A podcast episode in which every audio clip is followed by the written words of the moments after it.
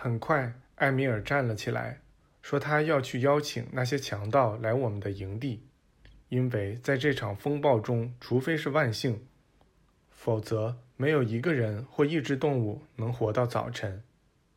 外面的确已经变得更加寒冷了。我们中的两个人请求陪艾米尔一起去，这似乎让他很高兴。他同意了，于是他们三个便都消失在风暴中。二十多分钟后，他们又出现了，后面跟着二十个牵着马缰绳的强盗。这些人告诉我们说，他们有七个人和团伙失去了联系，可能在风暴中迷了路。这群强盗是一伙半野蛮人，形形色色，什么样的都有。进入到有亮光的圈子里后，他们似乎怀疑我们设下了圈套，想捉住他们。看得出他们很惊恐。但埃米尔向他们保证，他们随时可以自由的离开。他告诉他们说：“假如他们要攻击我们的话，我们是完全没有办法自卫的。”他们的头领承认。当他们在风暴前看见我们从溪谷里出来时，确实是想攻击我们来着。可后来他们就不知道该怎么办才好了，因为他们深深的迷了路，都找不到自己营地的方向了。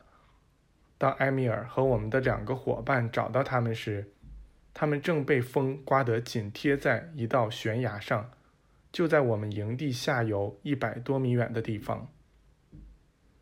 他们的头领说：“如果我们把他们赶走，那他们绝对是死定了。”埃米尔向他们保证不会发生这种事。他们把马拴在树上，一边过夜，然后悄悄聚在一起。他们坐了下来，开始吃从系在马鞍旁的手枪皮套中取出的干山羊肉和牦牛油。在吃东西时，他们一直把武器放在手边，还不时停下来倾听细微的响动。他们随意交谈着，做着许多手势。贾斯特告诉我们说，他们对我们的设备和那个光感到惊讶。他们在寻思为什么风不刮了，为什么在这个圈子里是暖和的，还有为什么那些马这么快活。他们中那个几乎一直在讲话的人，曾听说过我们的大师朋友。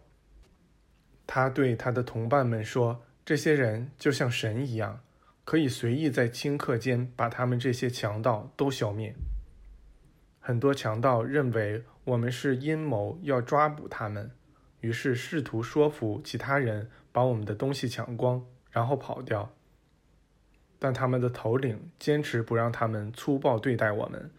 说：“如果他们对我们不好，那他们全都会被歼灭。”在没完没了的讨论了半天之后，有八个强盗站起来走近我们，对贾斯特说：“他们不想再留在这儿了，他们太害怕了，想试着回到自己几公里外位于河流下游的营地中去。”他们借助我们营地的树丛，总算辨认出了自己所在的位置。他们骑上马，开始沿山谷向下走去。但二十多分钟后，他们又都回来了，说雪太厚了，以致他们的马无法再往前走，他们自己也无法面对这场多年来最猛烈的风暴。然后他们便收拾东西，准备过夜了。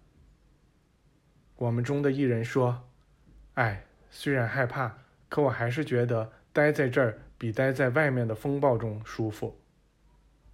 贾斯特转向我们说道：“天父的家就在你们逗留之处，只要你们在这个家里，只要你们住在这里，你们就置身于天父之灵的欢乐中了。但假如你们不在这个家里，或假如你们感受不到这个家里的温暖与舒适，那这里满满的温暖与舒适。”又有什么用呢？你们可以任意邀请外面的人来，但他们不会进来，因为他们不了解你们的居所。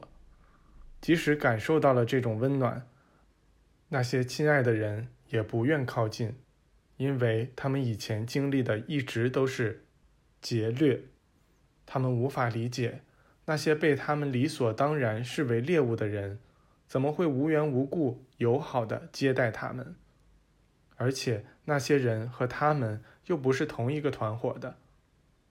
他们不知道，在大雪、寒冷或最可怕的风暴中央住着天父，无论是暴雨、狂风。还是大潮大浪，都不能伤害那些以天父之家为家的人。只有当我们与上帝失去联系时，我们才会被风浪吞没；也只有当我们的双眼坚定不移、持续不断地凝视上帝，而此外一无所知、一无所见时，上帝才能实现你们现在所看到的这一切。